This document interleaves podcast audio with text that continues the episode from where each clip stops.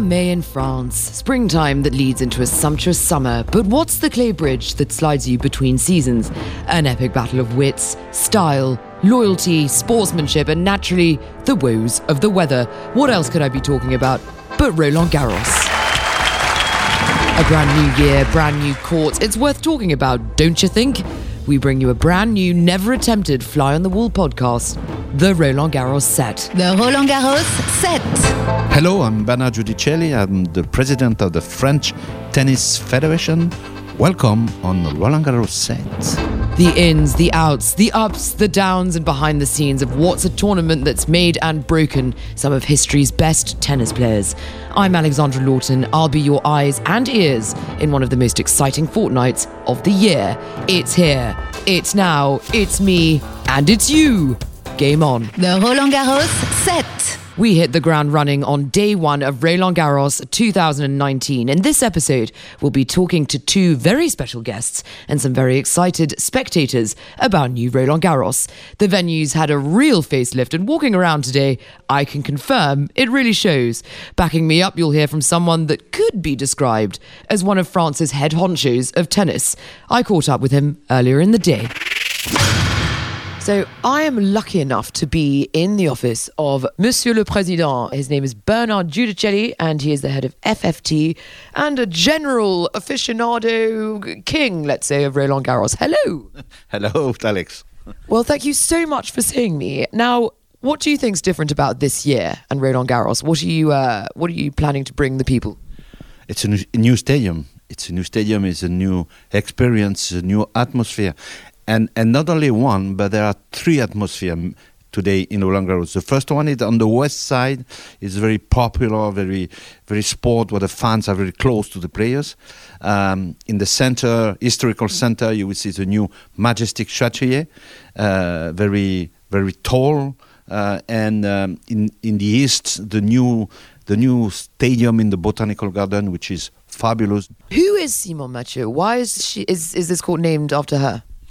Simone Mathieu, she's a former winner of uh, Roland Garros uh, just before the, the, Second World War. She was uh, she won Roland Garros in 38, ni- 1938 and 1939, and just just at the end of uh, just at the end of of, of, of the 40s, she she left to London to to gather with uh, the General de Gaulle, and she began a career uh, behind him to uh, against the Nazis. So um, and then she was forgotten for mysterious reason. Hang on, that sounds weird. Mysterious reason. Yeah, yeah, I would say that mysterious reason. Yes, to to build this stadium was very difficult because the French. Uh, the French law of building, the French law of construction are very difficult, were very difficult, and we had to struggle a lot. It was very difficult to convince that we were we were going to do something wonderful, something beauty for the for the place, for the city, for the neighborhood. And uh, I received a letter from the son of uh, Simone Mathieu. The beginning of the letter was new president, new demand. So it means at this time that it has been refused many times. He wanted to be, he wanted to see uh, uh, his mother acknowledged for what she was, a champion and and a hero. And uh, and then I said to him, I have a proposal. Would you accept to give the name of your mother to this court? And then he cried. He cried. Um, and he accepted uh, he was with uh, his nephew, which is the grandson of uh, Simone Mathieu, and, and, he will be there for the celebration today. We will make this celebration very simply. We will we will have on the court with I, I will have on court with me some people uh, representing what Simone Mathieu was. We will have the the general of the place of Paris uh, for the the military side. We will have Françoise Durr and Mary Pierce are the former champion. And uh, I will get with me uh, uh, Benoit uh, Mathieu with the grandson. Bertrand Mathieu. So uh, we have a Suzanne Lenglen, we've got a Philippe Chatrier, we've got all manner of, uh, of, of things. We now have a Simone Mathieu. Now, Wimbledon, for example, you have things like Murray Mound or what was Henman Hill. Do you think one day there will be an endroit, an area for Nadal? Yes, yes, uh, I can say that. Uh, I think at the beginning of the 2020, we will be able to raise his statue. There's going to be a Nadal statue. Liberté, égalité, fraternité. Choose one. You can only choose one. Only one? Only one. Uh, fraternité. Why? I'm a, I'm a head of federation, and I think which is important in the federation is a is a brotherhood. Uh, we are all volunteers, and we are committed in tennis. Uh, just uh, just by passion, we are dedicated to passion. Tennis is a I think it's a wonderful, it's the most beautiful way to educate someone. Uh, to be someone a, a, good good person in the uh, in his life or in her life. Now, um, not many people uh, have the pleasure of meeting you when at Roland Garros. As a character, how do you think your friends would describe you using one adjective, one describing word? A walker. You do play tennis. I, I do not play tennis a lot today because uh, it's it's not so easy, but I like to play tennis when I have moment and uh, especially in summer. Well, we're in the summer. If you have a moment, I'm around. I'm going to challenge you to a game of tennis, uh, maybe after hours at Roland Garros. Would you accept? Why not? Why not? Is that a hard no, or a, I think that's a hard no, isn't it? No, it's an English no. Coming back to Roland Garros, because we now think it's synonymous. Nadal, Roland Garros. It's been you know 11 wins for him. Um, but when you think of Roland Garros, if you think of the US Open, night sessions, glitz and glamour, when people think of Wimbledon, they think Pimm's, politeness, and long queues. How do you think people describe Roland Garros? clay, clay. Just clay. not endurance, not. No, clay because clay is uh, clay is a specific way to play tennis because clay is, uh, is a living court. Uh, uh, if it is uh, if it is hot, it, it, it will it will be fast. Uh, if it is raining, it will be uh, it, it it will be difficult to to manage. So if you don't manage uh, the court, you will be in, in in bad position, even if you are better than your opponent. Best of times and the worst of times, we'll say clay. Yeah. Well, President, it has been an absolute pleasure. But you have something to add, excuse me. No, it was a pleasure. when are we playing this match then? When are we gonna when are we gonna do that? Let's play that on uh, Saturday in uh, one month. Saturday month. Thank you so much once again, and we'll see you very soon. Thank you very much. Le Roland Garros set. I'm just at the Simone Mathieu opening ceremony, where we're hearing from Le Président of the FFT, Général, général de corps d'armée, Bruno Le Ray, gouverneur paying homage to Simone Mathieu. What I'm looking at is lots of musicians, lots of violins on either side of the court, uh, a general of France, and things are about to get underway. Well, uh, just going into Simone Mathieu, and really it is a sight for sore eyes. We've got plants, we've got what is it's essentially a large greenhouse. So uh, they weren't kidding when they said they're going green. Just standing at the door with uh, two of the ushers, in fact. Sorry, what's your name? My name is Ryan. And I'm from Paris, and that's beautiful to be here today. Uh, the atmosphere is good, the music is good, the people is happy. How do you become uh, an usher? How did you get the job for this? You lucky, lucky man. Yeah, I'm lucky to have this job.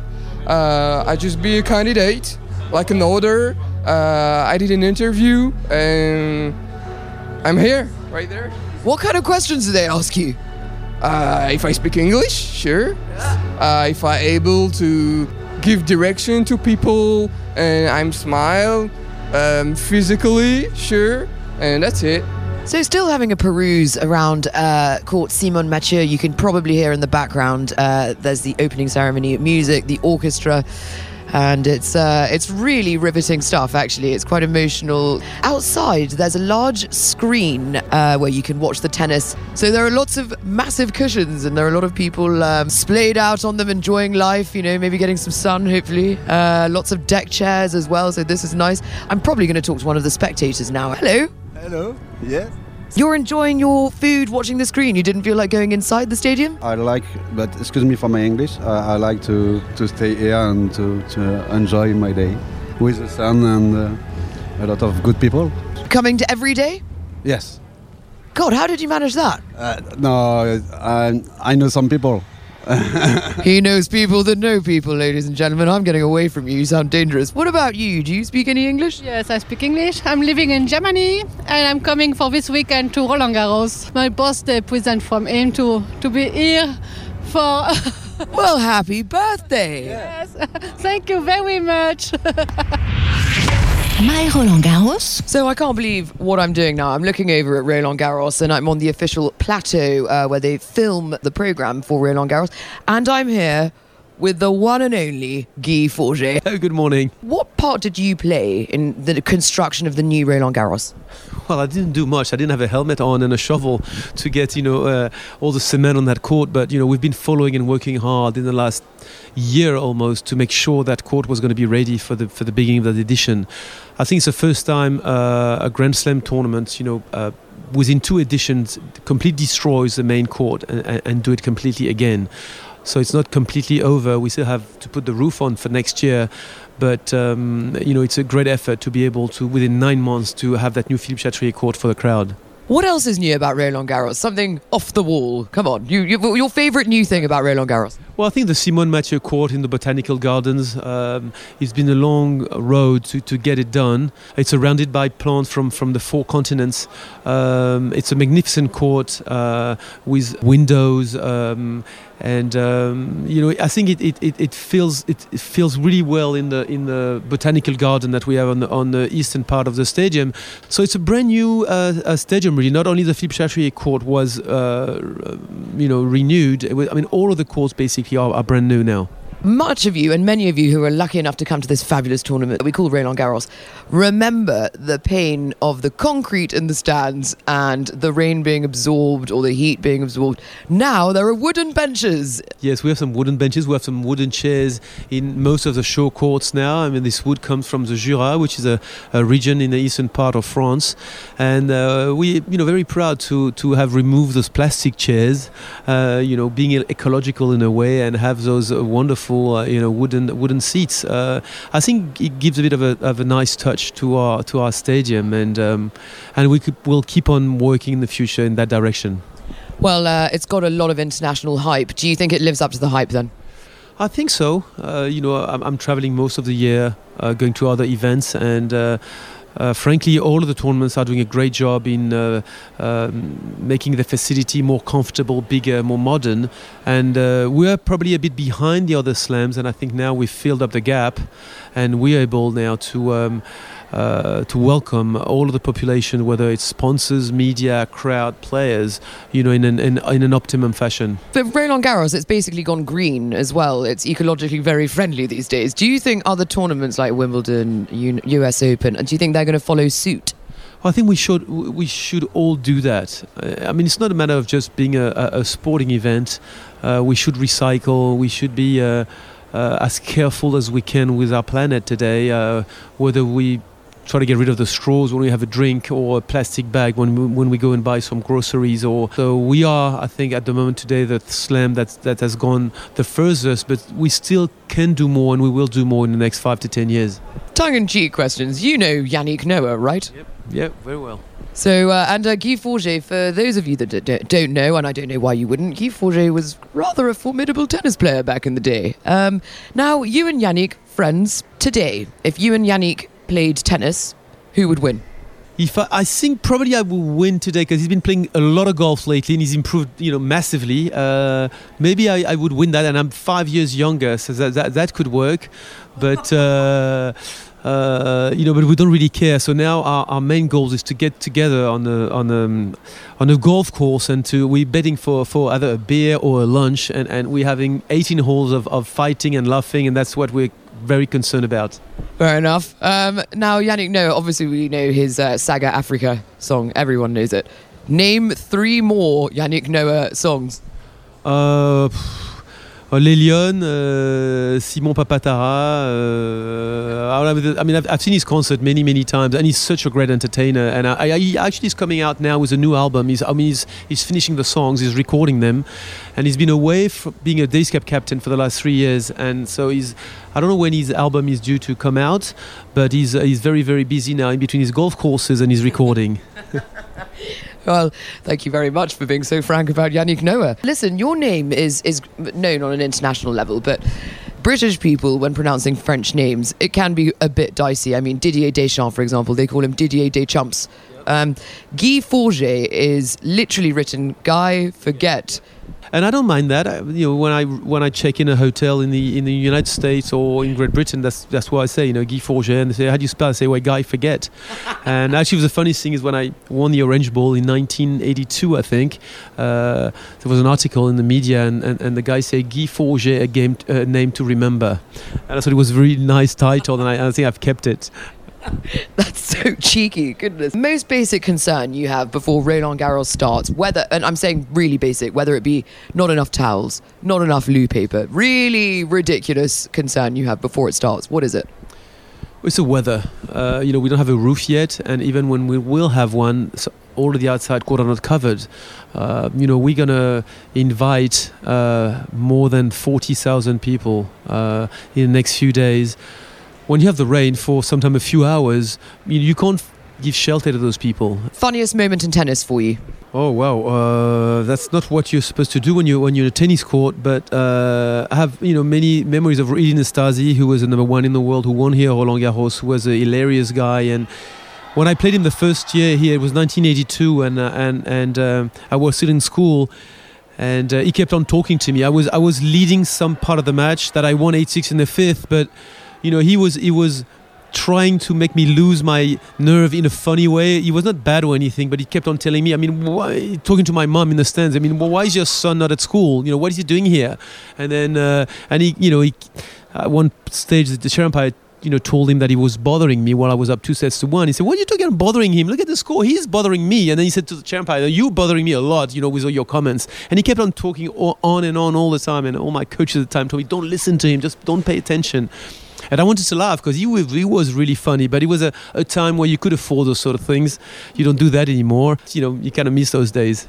You're clearly not bothered by this. Just so you know, you can't see Guy right now, but he's gone red in the face. His eyes are aglow. Absolute pleasure talking to you. I hope to catch up with you later on in the tournament. Thank you very much. After Guy talked so passionately about Court Simone Mathieu, I thought that I'd better do some more investigating.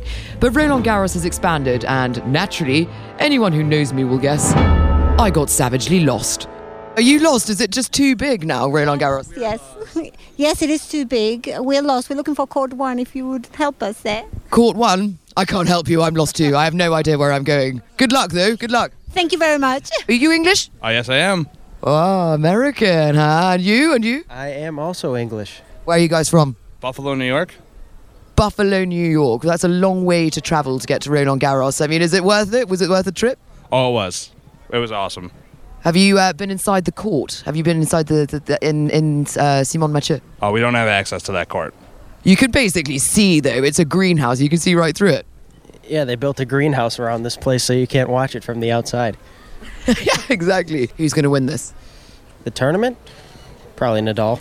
I'm going with Eugenie Bouchard. Yeah. Big fan, big fan. Eugenie, if you're hearing it, hey, Eugenie, what's good? The Roland Garros set. Well, a sea of Panama hats, the smell of fresh waffles, and you can hear the throngs and throngs of people. Day one, Roland Garros. The tournament's finally underway. Join us tomorrow where we take you back to Roland Garros for day two, the Roland Garros set. Join us again for more action from Roland Garros. If you have any comments or stories that you'd like to share, get onto Twitter and let us know. That's at radio underscore RG and hashtag RG19. Toodaloo.